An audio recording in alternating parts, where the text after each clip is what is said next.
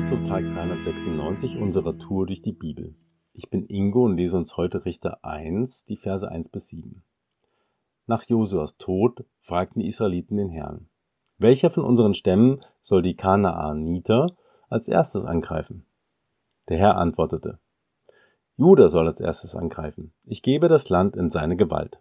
Da sagten die Männer von Juda zu ihren Brüdern vom Stamm Simeon, Kommt, Zieht mit uns in das Gebiet, das uns zugeteilt wurde, und kämpft mit uns gegen die Kanaaniter. Dann werden wir euch helfen, euer Gebiet zu erobern. Und so zogen die Männer vom Stamm Simeon mit Juda in die Schlacht. Als die Männer vom Stamm Juda angriffen, schenkte der Herr ihnen den Sieg über die Kanaaniter und die Peresiter, und sie töteten zehntausend feindliche Krieger in der Nähe der Stadt Bezek. Bei Bezek trafen sie auf König Adoni Bezek und kämpften gegen ihn und die Kanaaniter und die Peresiter wurden besiegt. Adoni-Bezek floh, doch die Israeliten setzten ihm nach. Sie bekamen ihn zu fassen und schnitten ihm die Daumen von den Händen und die großen Zehen von den Füßen ab.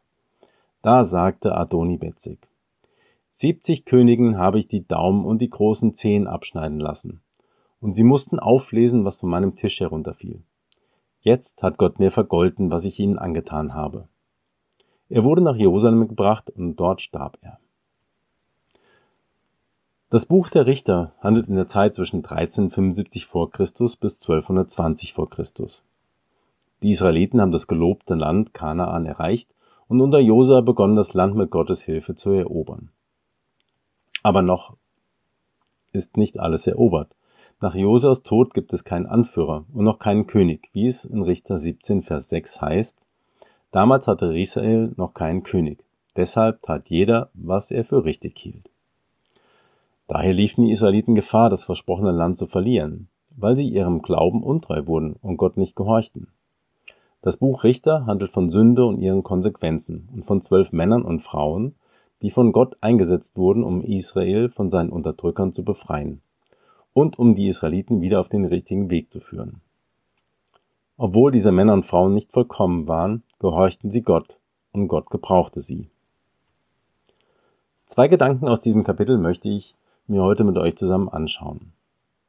In den ersten Versen lesen wir davon, wie sich die Stämme gegenseitig unterstützen und somit zum Erfolg kommen.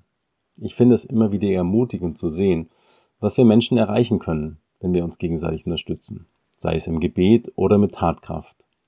Wenn ich die spannenden Berichte aus unserer WhatsApp-Gebetsgruppe durchlese, wo berichtet wird, wie ein Gebet das Leben eines unserer Mitmenschen beeinflusst, dann ermutigt mich das immer wieder, für meine Mitmenschen im Gebet einzustehen und einfach immer wieder für andere zu beten und mich vor Gott für andere einzusetzen.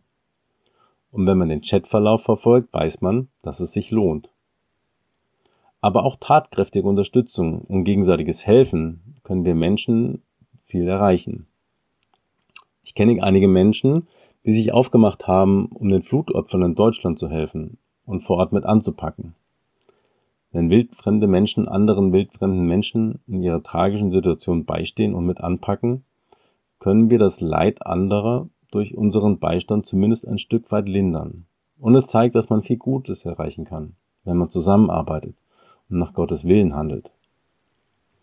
Aber es gibt auch die andere Seite des Menschen. Als ich die Tage Deutschunterricht für Syrer gehalten habe, hat mir ein Teilnehmer davon berichtet, wie sein jugendlicher Sohn im Gefängnis in Syrien gefoltert wurde. Ich finde es absolut erschreckend, zu welch schlimmen Taten Menschen auch fähig sind. Den einzigen Trost, den ich in solchen Geschichten finde, ist Gottes Versprechen, dass Gott der Richter ist und man erntet, was man sieht, wie es in Galater 6, Vers 7 heißt, Täuscht euch nicht, Macht euch klar, dass ihr Gott nicht einfach missachten könnt, ohne die Folgen zu tragen. Denn was ein Mensch sät, wird er auch ernten. Wie auch hier in der Geschichte der König Adoni Bezek, dasselbe Schicksal erleidet, wie er es auch anderen angetan hat. In diesem Sinne möchte ich uns ermutigen, nach dem Willen von Jesu Gutes zu tun und darauf zu vertrauen, dass Gott die richten wird, die ihren Mitmenschen Leid und Unrecht zukommen lassen. Heute ist ein guter Tag für einen guten Tat. Lass sein Wort in deinem Alltag praktisch werden.